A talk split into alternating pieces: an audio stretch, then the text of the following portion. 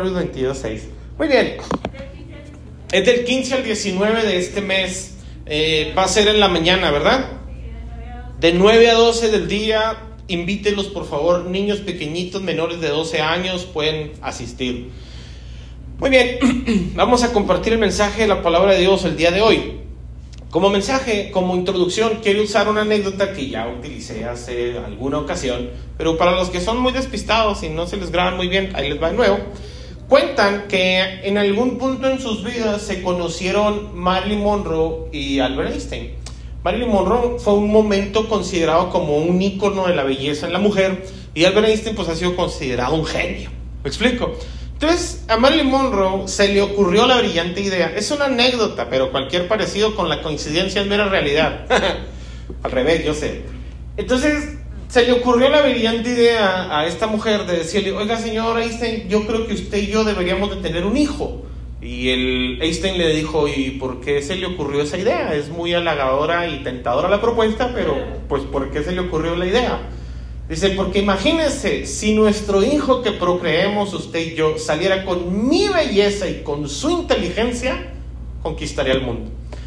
Dijo, pero mire, por muy tentadora que resulte esa idea, no ha considerado la posibilidad de que el niño saliera con mi belleza y con su inteligencia. en base a esa filosofía viven lamentablemente muchas personas, se les ocurren ideas y que dicen, esta es la buena, se me acaba de encender el foco. Y buscan, pero fracasan, no, no, llevan a término sus brillantes ideas. Y algunas ideas son muy descabelladas. Bueno, en el mundo en el que vivimos hoy en día es un mundo muy ambicioso, es un mundo donde las personas anhelan dinero, fama, poder, quieren alcanzar nombre, renombre, personalidad y muchas cosas por el estilo. Antes le vendían el alma al diablo, ¿Se acuerda cuando decían hicieron un pacto con el diablo? Ahora no, ahora le venden el alma a OnlyFans, a GordyFans y cosas así por el estilo. Bueno, la Biblia menciona en Proverbios capítulo 14, versículo 12, alguien que, no, no me ayude, yo aquí le bajo. Proverbios 14, 12.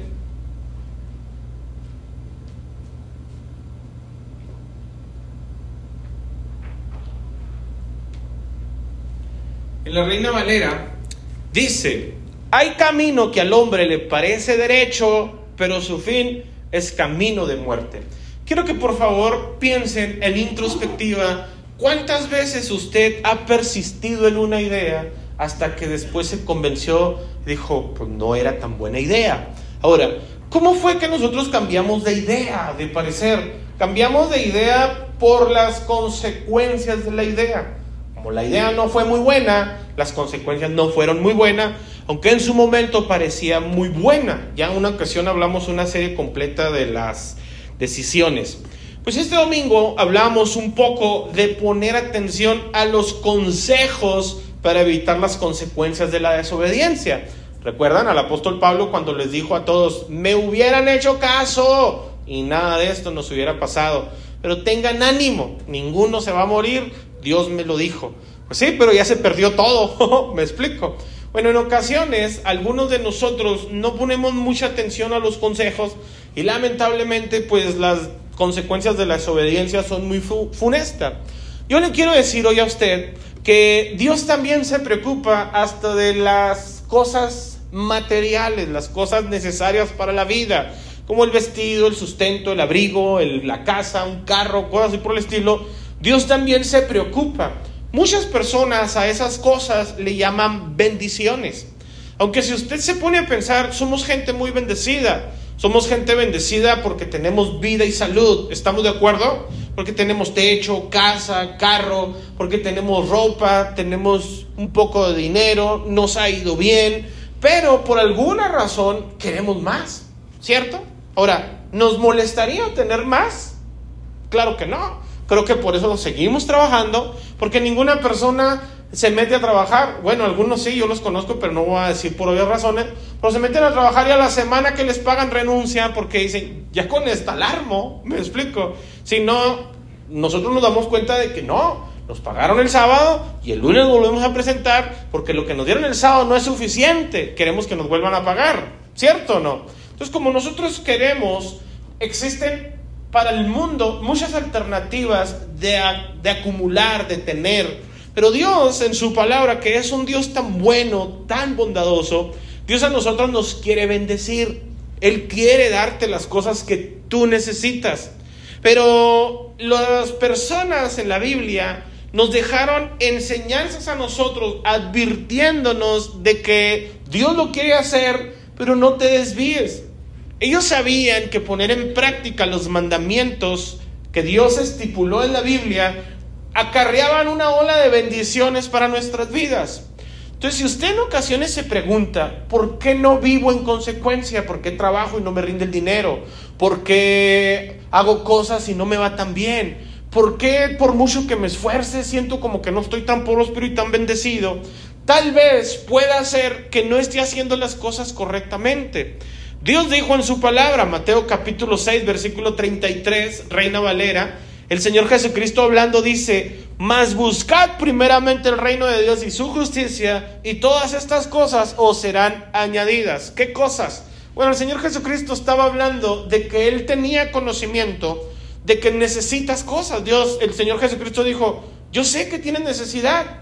Sé que tienes necesidad de abrigo, de sustento, de alimento, de casa, de carro. Pero déjame te digo una cosa, dijo el Señor Jesucristo. Ni aun Salomón, con todo su esplendor y su gloria, se viste tan esplendoroso como las flores del campo, como las aves de los cielos, que no trabajan y no amontonan en graneros, y mi Padre la sustenta, dice el Señor. Bueno, pues yo, dice Jesucristo, puedo atestiguar porque conozco a mi Padre es un Dios generoso que te quiere dar todas estas cosas y aún más. Si pones en práctica primero el buscar el reino de Dios y su justicia. ¿Qué significa esto? Es como si usted hiciera un contrato con Dios. Hiciera usted un trato con Él. Hiciera un pacto con Dios. En vez de hacer un pacto con el diablo, un pacto con Dios. Y Dios dice nada más. ¿Quieres que te vaya bien? ¿Quieres bendición? ¿Quieres que tu vida cambie? ¿Quieres felicidad? ¿Quieres dicha? ¿Quieres incluso hasta resaltar, ser más popular? Dios dice en su palabra, vamos haciendo una, un trato. El trato es, ocúpate tú de mis asuntos y yo me ocupo de los tuyos. ¿Estás de acuerdo? Ahora, ¿a cuántos les parece lógico y justo ese trato? Dígame amén o levante la mano. ¿Sí? Como a tres personas. A los demás, pues sigan trabajando, échenle ganas. Pero si tú quieres una bendición real de parte de Dios, Dios está diciendo, si buscas primeramente el reino de Dios y su justicia, el reino de Dios y sus intereses, si te ocupas primeramente por las cosas espirituales, dice Jesús, entonces yo me ocuparé de otras cosas. Ahora, observe bien que el Señor Jesucristo dice el reino de Dios y su justicia, no el reino de los cielos. Del reino de los cielos Jesús no, necesita que tú te intereses ni te ocupes. Para eso el Señor está allá. Él tiene a sus ángeles allá. Pero el reino de, Dios, el que nosotros oramos en el Padre nuestro, vénganos tu reino, ese reino es el que tiene que ser establecido. Y por ser establecido se ocupan trabajadores. Y como Dios es un buen patrón, Dios no se queda con nada, Dios no es deudor de nadie. Si tú trabajas en su reino, Dios te paga. La pregunta es, algunos de nosotros tenemos cierta imagen desdibujada de los patrones porque tenemos patrones terrenales que en ocasiones no son muy justos. Tú trabajas más y el patrón no te aumenta el sueldo. Tú trabajas más y el patrón no te da permiso en ocasiones para ausentarte. Tú trabajas más, pero el patrón en lugar de, de, recompensarte hasta parece que te castiga con más trabajo. Tú le echas más ganas y parece ser que el patrón no se da cuenta de tu esfuerzo ni de tu dedicación. Así son los patrones terrenales, ¿sí o no? Entonces, como tenemos esa idea de que no importa qué tanto trabajes, el patrón de todas maneras ni te lo recompensa. Casi, casi el patrón hasta te dice, sientes, dale gracias a Dios que te doy trabajo. ¿Me explico? Pues Dios no es así. Jesucristo dice, mi Padre es tan justo que Él no es deudor de nadie. Si tú trabajas en su obra, Él te paga y te paga bien. El detalle es que muchos, la gran e inmensa mayoría, no trabajamos en su obra. ¿Qué tenemos nosotros entendido como trabajar en su obra? ¿Qué tenemos entendido como trabajar en su obra? ¿Orar? Leer la Biblia, ayunar. Ahí no estás trabajando en su obra, ahí estás trabajando para ti mismo. Porque si tú oras, platicas con Dios. Si tú ayunas, te santificas más. Si lees la Biblia, tendrás mayor conocimiento. Eso no es trabajar en el reino de Dios. ¿Me explico no? Entonces, si algunas personas no han obtenido lo que su alma desea, es porque verdaderamente no están trabajando en lo correcto. No están invirtiendo su tiempo en lo correcto. La Biblia lo enseña y Dios sabe que es un Dios justo y que Él te puede pagar y pagar muy bien. Mire, yo soy testigo de eso. Dios es generoso. Es un extraordinario patrón. Dios paga y paga muy bien. Pero Dios no es un Dios alcahuete ni tampoco es un Dios pasalón. Dios no le paga al que no trabaja. Entonces, si tú quieres un pago, tienes que trabajar en su reino. Tienes que trabajar en su obra. Las personas en la Biblia lo conocían muy bien. Y ellos decían, mira, en Dios no necesitas tener mucho conocimiento. No necesitas tener muchos talentos. No necesitas tener muchos dones. No necesitas estar cualificado para el trabajo. Lo único que necesitas es ser muy obediente. Es todo. Ya ve que cuando usted va a alguna empresa y quiere un mejor puesto, pues le hacen una prueba de aptitudes y aptitudes a ver si usted está capacitado para un mejor desarrollo, para un mejor desempeño. La capacitación que Dios da o la entrevista que Dios hace para promoverte de puesto es no qué tanto sabes ya hacer. No sé si sabes más predicar más, evangelizar más, eh, hacer invitaciones mejores, ponerle me gusta al Facebook, no sé cuál sea tu trabajo en el reino de los cielos y estaría muy bueno empezar a investigarlo, pero lo que Dios desea para todo trabajador es que sea obediente, solamente. Nada más es todo. ¿Por qué? Porque fidelidad paga bien. Y tenemos a un Dios que es un Dios fiel. ¿Están de acuerdo conmigo? Entonces, si Dios es fiel, ¿qué esperará Dios de nosotros? Fidelidad, lo mismo. Entonces, dice la Biblia en Deuteronomio capítulo 30, es Moisés hablándole al pueblo, naturalmente preocupado porque Moisés ya no va a estar como líder del pueblo, ya no va a ser dirigente de la nación. Y da unas advertencias finales y dice en el versículo 15, nueva traducción viviente, Deuteronomio 30, 15, dice, ahora escucha, en este día te voy a elegir, te voy, te doy a elegir, perdón, en este día te doy a elegir entre la vida y la muerte, entre la prosperidad y la calamidad. Ahora, ¿qué tan difícil será nosotros escoger la respuesta correcta? Es como si usted dijera, 100 mexicanos dijeron. ¿Me explico? ¿Cuál es la respuesta correcta? ¿Qué te gustaría escoger? ¿La prosperidad o la calamidad? ¿Te gustaría escoger la vida o la muerte? Grítenme qué quieren escoger, vida o muerte. ¿Prosperidad o calamidad? Dice, la elección está en tus manos, tú la tienes. Yo tengo ambas, dice el Señor. Yo te puedo dar vida o te puedo dar muerte, tú escoges. Observe lo que dice, pues hoy te ordeno que ames al Señor tu Dios y cumpla sus mandatos, decretos y ordenanzas, andando en sus caminos. ¿Qué es lo que Dios pide de nosotros? Obediencia. Es todo. Dice, si lo haces, vivirás y te multiplicarás. Y el Señor tu Dios te bendecirá a ti y también a la tierra donde estás a punto de entrar y que vas a poseer. Sin embargo, si tu corazón se aparta y te niegas a escuchar, y si te dejas llevar a servir, a rendir culto a otros dioses, entonces te advierto desde ya que sin duda serás destruido. No tendrás una buena y larga vida en la tierra que ocuparás a cruzar el Jordán. Usted dirá, pastor, yo no soy idólatra. Yo sirvo a Dios. Desde que conocí a Cristo no me vuelvo a persignar, no he vuelto a ir a San Juditas Tadeo, ya no voy al pueblo del Tizonazo, ya no tengo a la Virgencita en la casa. Desde que me hice cristiano, adiós los ídolos. ¿Cuántos están de acuerdo conmigo? Pero la idolatría es lo que ocupa el lugar de Dios en tu vida. Y hay muchas cosas que ocupan tu lugar, el lugar de Dios en tu vida.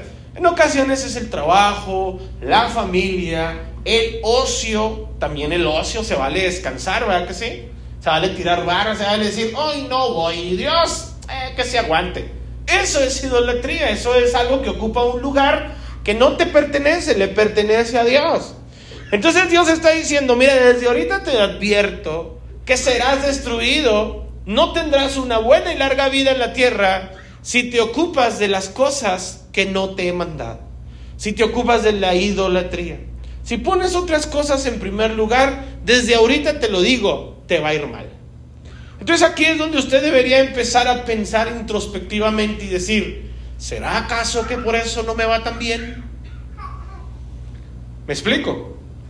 Moisés les advierte, lo que Dios quiere, lo que Dios quiere es obediencia. Y lo que tú quieres son bendiciones. Todos dijeron que quieren bendiciones. ¿Estamos de acuerdo, sí o no? Dios te las quiere dar. No tiene ningún reparo en dártelas. Pero como Dios te ama, no te va a dar algo que te lastime, ni tampoco te dará algo que te haga daño, pero tampoco te dará algo que no merezcas. Dios está diciendo, la elección está en ti. ¿Qué escoges? ¿Vivir o morir? ¿Qué escoges? ¿Prosperidad o calamidad? Tú no digas con tus labios, escojo vida y te comportes para morir. No digas con tus labios, escoge prosperidad, pero haces todo lo posible para que la calamidad venga sobre tu vida.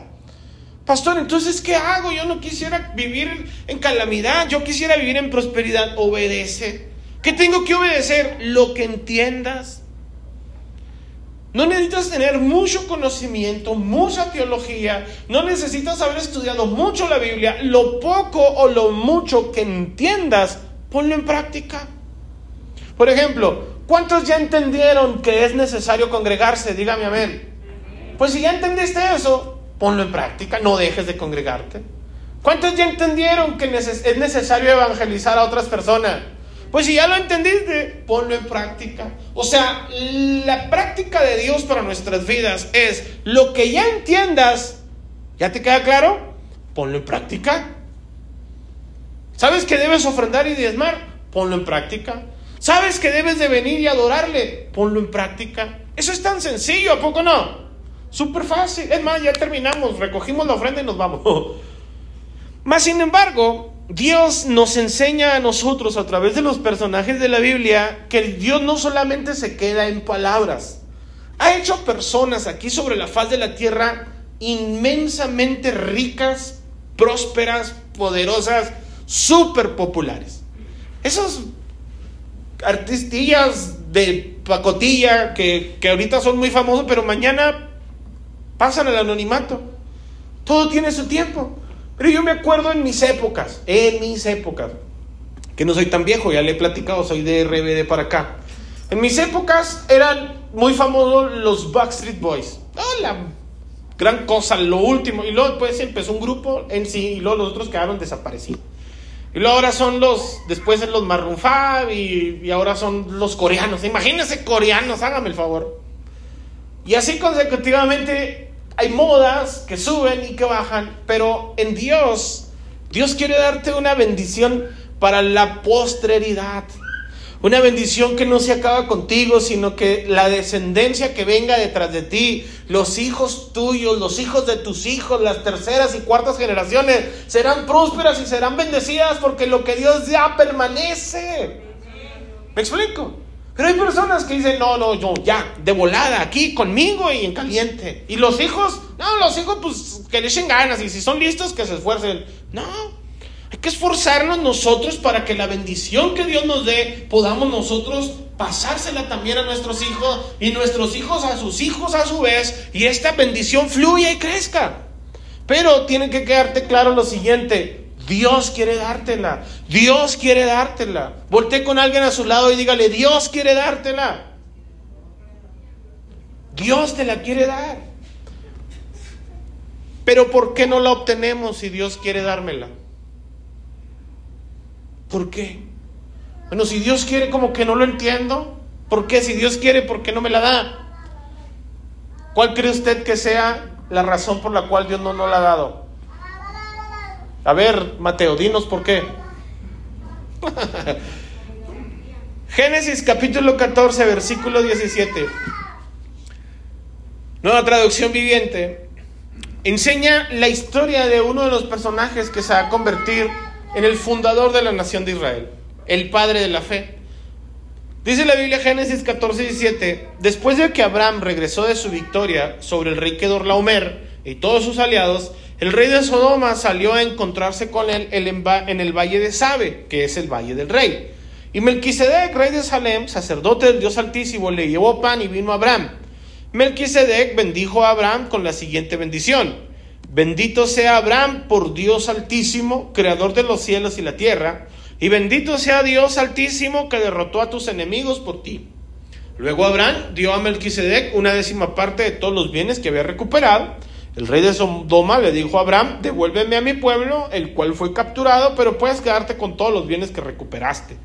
Abraham le respondió al rey de Sodoma, juro solemnemente ante Señor Dios Altísimo, Creador de los cielos y la tierra, que no tomaré nada de lo que a ti te pertenece, ni un simple hilo, ni la correa de una sandalia. De otro modo podrás decir, yo soy quien enriqueció a Abraham. Aceptaré solamente lo que mis jóvenes guerreros ya han comido y pido que tú entregues una porción justa de los bienes a mis aliados, Aner, Escol y Mamre. ¿Qué es lo que está haciendo Abraham? Abraham decidió caminar por fe. Abraham decidió ser bendecido por Dios. La Biblia menciona en Génesis capítulo 12, cuando Dios se aparece a Abraham y le dice, Abraham, sal de la tierra en la que estás, sal de tu familia, sal de tu parentela, aléjate de todo esto, camina a un lugar que yo te mostraré y te bendeciré. ¿Verdad que sí? Entonces Abraham dijo, ok, yo voy a obedecer a Dios, él dijo que me va a bendecir. Si nosotros eh, hacemos esta elección y decimos, ok, está delante de mí la vida y la muerte, la bendición, la prosperidad y, y la calamidad, yo voy a escoger la vida, voy a escoger la prosperidad y eso es lo que Dios me quiere dar. Entonces el enemigo, como sabe que tú hiciste un trato con Dios de bendición, el enemigo te va a llegar a tu vida en ocasiones con tentaciones y te va a decir, yo te puedo ayudar a ser bendecido más rápido. ¿Me explico? Dice la Biblia que llegó Abraham en una encrucijada, su sobrino Lot vivió en Sodoma, en Gomorra, hubo una guerra en esos reinos, andaba en Ucrania y Rusia y pues quedó ahí en el fuego cruzado. Entonces Abraham va y dice, voy a rescatar a mi sobrino, y al rescatar a su sobrino rescata todos los cinco reinos que estaban perdidos. Cuando regresa, el líder de los reinos le dice a Abraham, oye Abraham, pues gracias por lo que has hecho, no me, no, no, no, no me des el dinero, quédate con todas las cosas que teníamos, pero nada más devuélveme a la gente. Y Abraham le dijo, no, quédate con la gente, con el dinero, con los oros, con los carros, con todo. No voy a agarrarte ni, un, ni una cinta de zapatos. ¿Por qué? Porque yo no necesito que le ayudes a mi Dios. No necesito que el día de mañana digas, ese hombre es rico por tranza. Es rico porque puso negocios y cobra muy caro. Es rico porque es pastor y le cobra los diezmos a la gente. ¿Me sigan hasta aquí, sí o no? Yo no necesito la ayuda, dijo Abraham. Yo no necesito que nadie venga a ayudarle a Dios. Dios prometió que me iba a bendecir y estoy esperando la bendición de parte de Dios. Pues hay personas que en ocasiones en su mente curiosa tienen necesidad. A lo mejor les falta por ahí unos 550 pesos, perdón, unos 500, mil pesillos, les falta dinero, de repente andan pensando solamente en eso y de repente ven por ahí algo mal parado, unos 500 varos que le dicen, oye, pues venga tu reino, ¿verdad? Entonces uno dice, bueno, pues es que como Dios sabe que los necesito, a lo mejor Dios me los puso para mí. Es ahí cuando usted tiene que decir, yo no voy a recibir bendiciones ilícitas. Yo, mire, recibir bendiciones ilícitas quiere decir todo lo que Dios no te dé. Si el diablo te lo ofrece o te lo ofrece otra, otra cosa que no sea de Dios, no lo recibas. Es como decir, a ver, a ver, a ver, ¿por qué estoy siendo bendecido si no estoy siendo obediente? Dios no me mandó a libertar a Sodoma y a Gomorra, eso lo hice yo por mis propios medios. Me quieren pagar, no recibo ninguna recompensa, porque yo lo hice sin que Dios me lo mandara. ¿Estamos de acuerdo con eso, sí o no? Entonces usted cuando empiece a bendecirse, a recibir bendición, usted empiece a pensar y a decir, a ver, mi bendición es lícita. Es lícito lo que estoy bendiciendo. Lo que estoy recibiendo, perdón. Es lícito lo que estoy recibiendo. A ver, ¿estoy recibiendo bendiciones porque estoy obedeciendo a la voz de Dios? ¿Verdaderamente estoy haciendo lo que Dios me encargó? Ya no falto a la iglesia, ya evangelizo a otros, ya trabajo en el reino de Dios. Y dices, no, no estoy trabajando, no estoy evangelizando, no estoy predicando, a veces ni voy. Entonces, ¿quién me está bendiciendo? Es ahí donde tienes que... ¿Me explico o no? Eso fue lo mismo que hizo Abraham. Dice la Biblia que lo que hizo Abraham le fue tomado por justicia. Después Dios se le aparece y le dice a Abraham, Abraham, me gustó lo que hiciste, no tengas miedo, yo seré tu escudo y tu galardón será grande sobre la tierra. Y ya después la Biblia menciona que Abraham llegó a ser riquísimo, inmensamente rico. ¿Por qué? Porque recibió la bendición que Dios le quería dar. Lo mismo vuelve a repetirse a, tu vida. Tú tienes que comprender cuando estés siendo bendecido, si estás siendo bendecido por obediente. Porque si no estás siendo bendecido por obediente, entonces tienes que pensar que a lo mejor es el diablo quien está intentando bendecirte. Porque sabe Satanás, eso lo vamos a ver el domingo, sabe Satanás que una de las causas que te alejan de Dios es la bendición económica. Lo sabe perfectamente. Por eso el primero que salió al encuentro fue Melquisedec. Dice la Biblia que Melquisedec es el sacerdote del Dios Altísimo. En los hebreos tipifica o es una figura de Cristo Jesús.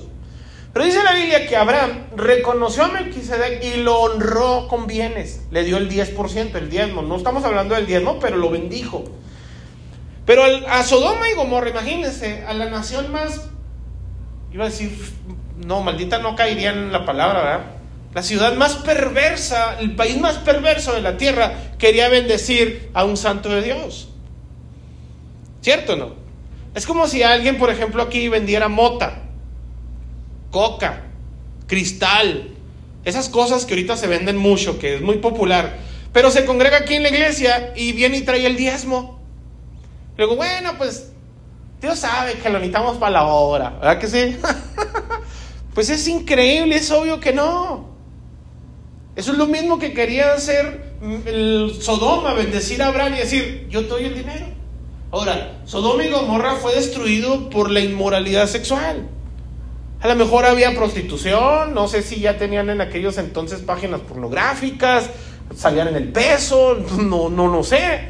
Pero era dinero mal habido, ¿estamos de acuerdo? Y querían bendecir al santo de Dios, pues Abraham dijo, no, no, quédate con tu lana. Pero hay personas que no lo rechazan. Hay personas que dicen, Dios conoce mi necesidad, pastor. Dios sabe que tengo necesidad. Yo no llego y pregunto, yo no hago mi trabajo, no me, concentro y, y, listo. ¿Me explico? Ahora, eso es lo que Satanás en ocasiones quiere hacer. Ayudarle a Dios a la bendición. Pero tú tienes que pensar a poner otra vez este también, lo voy a decir como última vez. Piensa, ah caray, ¿por qué estoy siendo bendecido? Siendo honesto, sincero conmigo mismo. ¿Estoy siendo obediente a Dios? Y si usted dice, no, no estoy obedeciendo, entonces no quiero esa bendición. ¿Estamos de acuerdo? ¿Por qué? Porque Él está diciendo, fíjate, tú tienes la posibilidad de escoger. Escoge lo bueno o lo malo. Observe bien, primer libro de Reyes, capítulo 2, el rey David ya está por morir, se va a quedar Salomón en el reino, y en la nueva traducción viviente dice lo siguiente, versículo 2. Primero de Reyes 2.2, nueva traducción viviente, dice, yo voy camino al lugar donde todos partirán algún día. Ten valor y sé hombre. Cumple los requisitos del Señor tu Dios y sigue todos sus caminos. ¿Cuáles son los requisitos del Señor? Es que parece los requisitos, pastor. ¿Cuáles son los requisitos de Dios? Yo no, yo no puedo obedecer a Dios porque no sé todavía qué es lo que Dios quiere de mí. Tan sencillo. Ya lo dejamos hace un momento claro. ¿Qué es lo que vas a poner en práctica? ¿Qué es lo que vas a obedecer, pues? Lo que entiendes, lo que ya te quedó claro. ¿Me siguen hasta aquí, sí o no?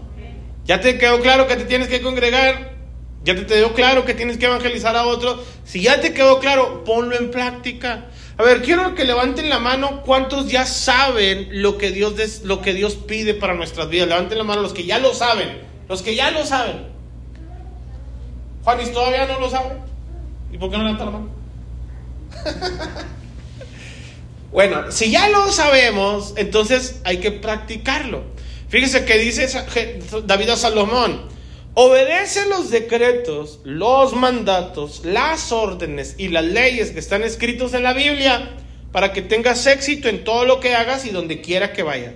Si lo haces, o sea, si eres obediente, el Señor cumplirá la promesa que me hizo cuando me dijo, si tus descendientes viven como debe ser y me siguen fielmente con todo el corazón y con todo el alma, siempre habrá uno de ellos en el trono de Israel. David le está diciendo a Salomón, mi hijo, te voy a dar el tip, el secreto. Lo único que tienes que hacer es hazle caso a Dios. Es todo. Mira, todo lo demás va a fluir. Por eso no necesitamos sentarnos a platicar cosas de Estado, de que mira cómo está la, salud, la Secretaría de Relaciones Exteriores, cómo estamos con aquellos países, los hospitales que quedaron pendientes, la seguridad pública. No hablamos cosas de Estado, mira, hijo, eso todo va a fluir. Solamente dice, hazle caso a Dios y te va a ir muy bien. Si tú empiezas a obedecer a Dios, el Señor va a cumplir su parte.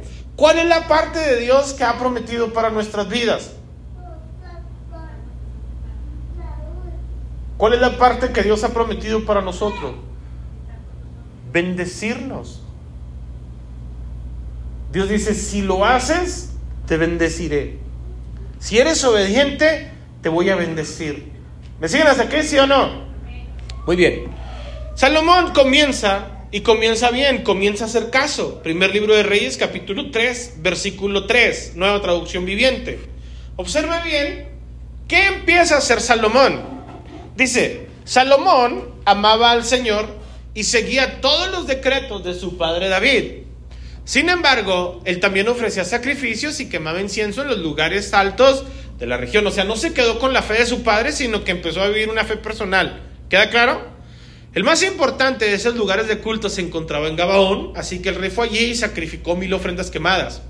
Esa noche el Señor se le apareció a Salomón en su sueño y le dijo, ¿qué es lo que quieres? Pídeme y yo te lo daré. Ahora, aquí quiero hacer una pausa. Imagínense que Dios le está extendiendo un cheque en blanco. Un cheque en blanco. ¿Algunos ya sabrían qué pedirle a Dios? ¿A cuántos les gustaría un cheque en blanco del cielo? Ahora observe cuándo llegó el cheque en blanco. El cheque en blanco llegó después de que Salomón empezara a vivir de acuerdo a los decretos de Dios. ¿Queda claro esto?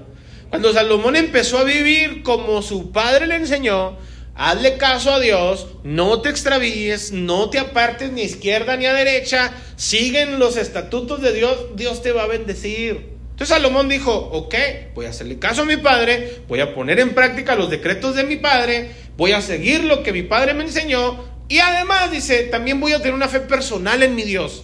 Ya no va a ser el Padre, el Dios de mi Padre, sino también será mi Dios.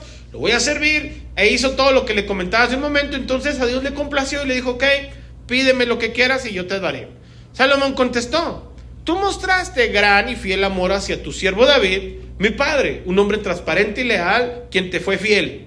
Hoy sigues mostrándole este gran amor al darle un hijo que se siente en su trono. Ahora, oh Señor mi Dios, tú me has hecho rey en lugar de mi padre David, pero soy como un niño pequeño que no sabe por dónde ir. Sin embargo, aquí estoy en medio de tu pueblo escogido, una nación tan grande y numerosa que no se puede contar. Salomón está diciendo, pues mi padre murió, nomás me dijo que te hiciera caso y pues lo único que hago, no sé cómo gobernar. Eso no me lo enseñó, pero lo que sí me enseñó es que te hiciera caso a ti. ¿Siguen hasta aquí? Al Señor le agradó que Salomón pidiera sabiduría, versículo 10, así que le respondió, como pediste sabiduría para gobernar a mi pueblo con justicia, y no has pedido una larga vida, ni riqueza, ni la muerte de tus enemigos, te concederé lo que me has pedido. Te daré un corazón sabio y comprensivo, como nadie nunca ha tenido ni jamás tendrá.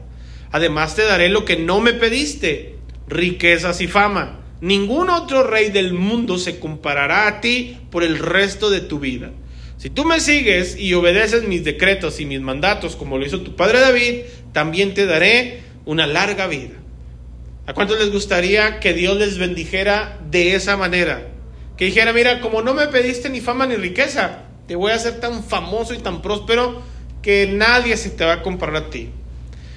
Vas a ser la doña Magda de Rivera de Sacramento, el pirurris del barrio.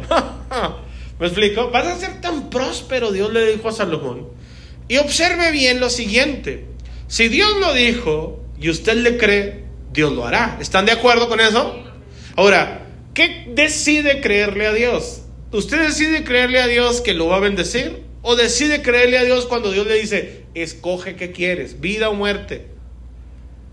Porque si usted dice, no, yo escojo creer que Dios me va a bendecir, Dios dice, ok, entonces camina por el camino de la vida.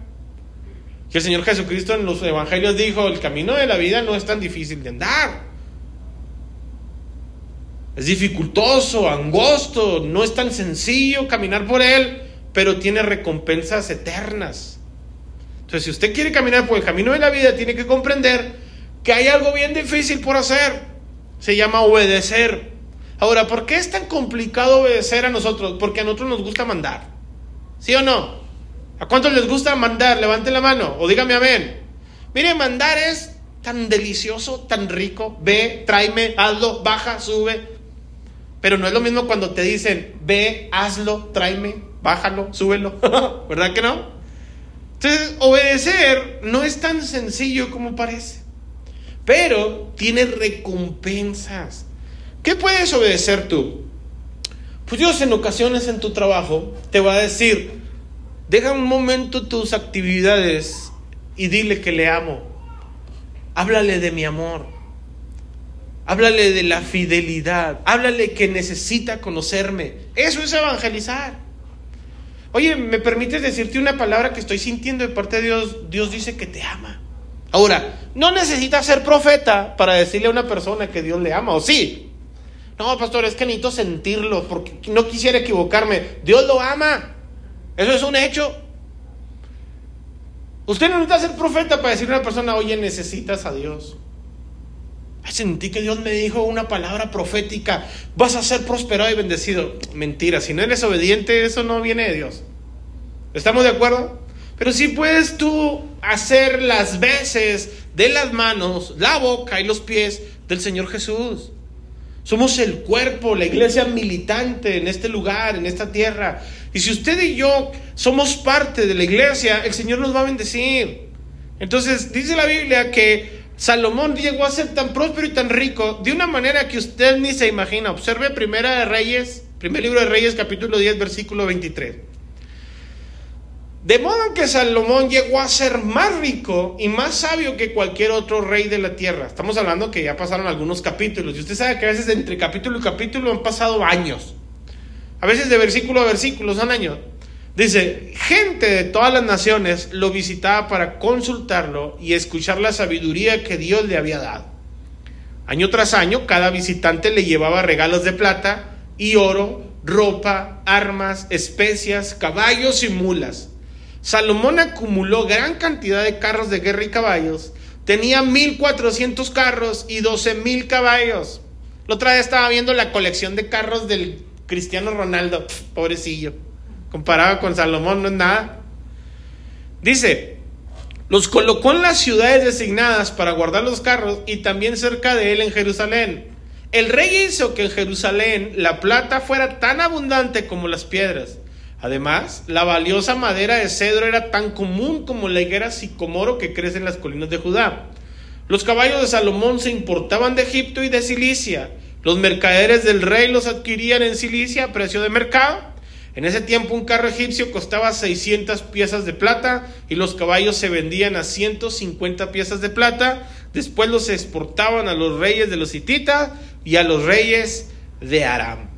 Fíjese cómo Salomón llegó a ser tan próspero, tan bendecido, tan abundante, tan rico, tan sabio, solamente porque le hacía caso y obedecía a Jehová su Dios.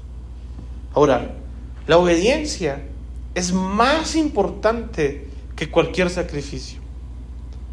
El domingo veíamos un poquito acerca de, hubiera estado bien que me hubieran hecho caso. ¿Me explico? Hubiera estado bien que hubieran obedecido. Pero bueno, no vamos a hablar del hubiera. Eso ya pasó. ¿Cuántos han cometido errores y han sufrido sus consecuencias? Levanten la mano, dígame amén. Eso ya pasó. Ya no nos vamos a lamentar por lo que fue o por lo que no fue, ni por lo que pudo ser, cantaba José José. Vamos a preocuparnos por lo que sigue de aquí en adelante. Dios quiere bendecir tu hogar, tu familia, tu trabajo, tus finanzas, tu dinero, tu salud, tu prosperidad. Dios quiere hacerte bien. Él te quiere bendecir. Ahora, todos necesitamos o queremos riquezas, todos tendremos que ser ricos. Hay un dicho que dice que no es más rico el que más tiene, sino el que menos necesita. Habemos algunas personas, y digo habemos porque sí me cuento entre ellas, en que no me es tan atractivo, no es mi aspiración en la vida ser rico. Aparte que ya lo soy, pero más rico pues. No es una de mis metas ni mi aspiración. Yo creo que ese es un buen sentir de una persona, porque mi aspiración en la vida, esa sí es mi aspiración en la vida, mi esposa lo sabe y creo que también ustedes los he contado en muchas ocasiones, es agradar a Dios. Es vivir bajo esta premisa. Tal vez hoy, ojalá no, pero si fuera ese el caso, estamos listos. Pero tal vez hoy me toque presentarme ante la presencia de mi Señor. Ahora yo quiero decirte una cosa, tú también, ya sea que lo quieras o no, lo creas o no, es más, te guste o no, te vas a presentar delante de Dios. Y solamente van a haber dos posibles palabras que Dios te va a decir. Bien, buen siervo y fiel. Pásale. O te va a decir, pártate de mí, maldito. Y eso maldito a ser, a ser feo. ¿Sí o no?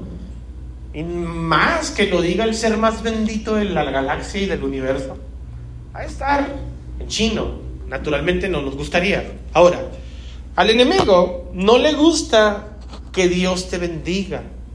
No le gusta, no le gusta la bendición de parte de Dios. Y tiene muchas maneras y muchas formas de hacerte caer de la gracia y de la bendición de Dios. Ahora, escucha lo que te voy a decir. El problema no es Dios. Dios dice, mira, yo no tengo problema obedéceme y te bendigo. Eso es todo. El mismo apóstol Pablo reconoce y dice, es hasta lógico, hermanos, piénsenlo. Así le escribió a los Efesios, me parece. Piénsenlo, es hasta ilógico. Pues si Dios nos dio a su Hijo Jesucristo, ¿no nos dará juntamente con Él todas las cosas? O sea, es hasta ilógico. Dios puede suplir todo lo que os falte conforme a sus riquezas en gloria en Cristo Jesús. En Filipenses les dice a los filipenses, yo sé tener y no tener. Sé vivir en abundancia y sé vivir en escasez. Todo lo puedo en Cristo que me fortalece. Esa no, no me preocupa. Y menos cuando sepa dónde voy. ¿Me explico? Pero, como Dios no tiene problema en bendecirte, entonces Satanás dice, ok, este está siendo tan bendecido que voy a utilizar su bendición para hacerlo caer. Lamentablemente, también esa arma le funciona a Satanás. No en todos, pero sí en la gran mayoría le funciona esa estrategia. Eso lo vamos a ver el próximo domingo.